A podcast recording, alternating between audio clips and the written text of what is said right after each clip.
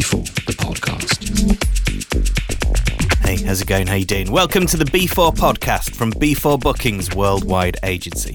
Every month we showcase an hour of eclectic house and tech from some incredible respected artists from all around the world. And today we're very pleased to invite the fresh and dynamic sound of Mar-t to take over the 77th episode of the B4 podcast.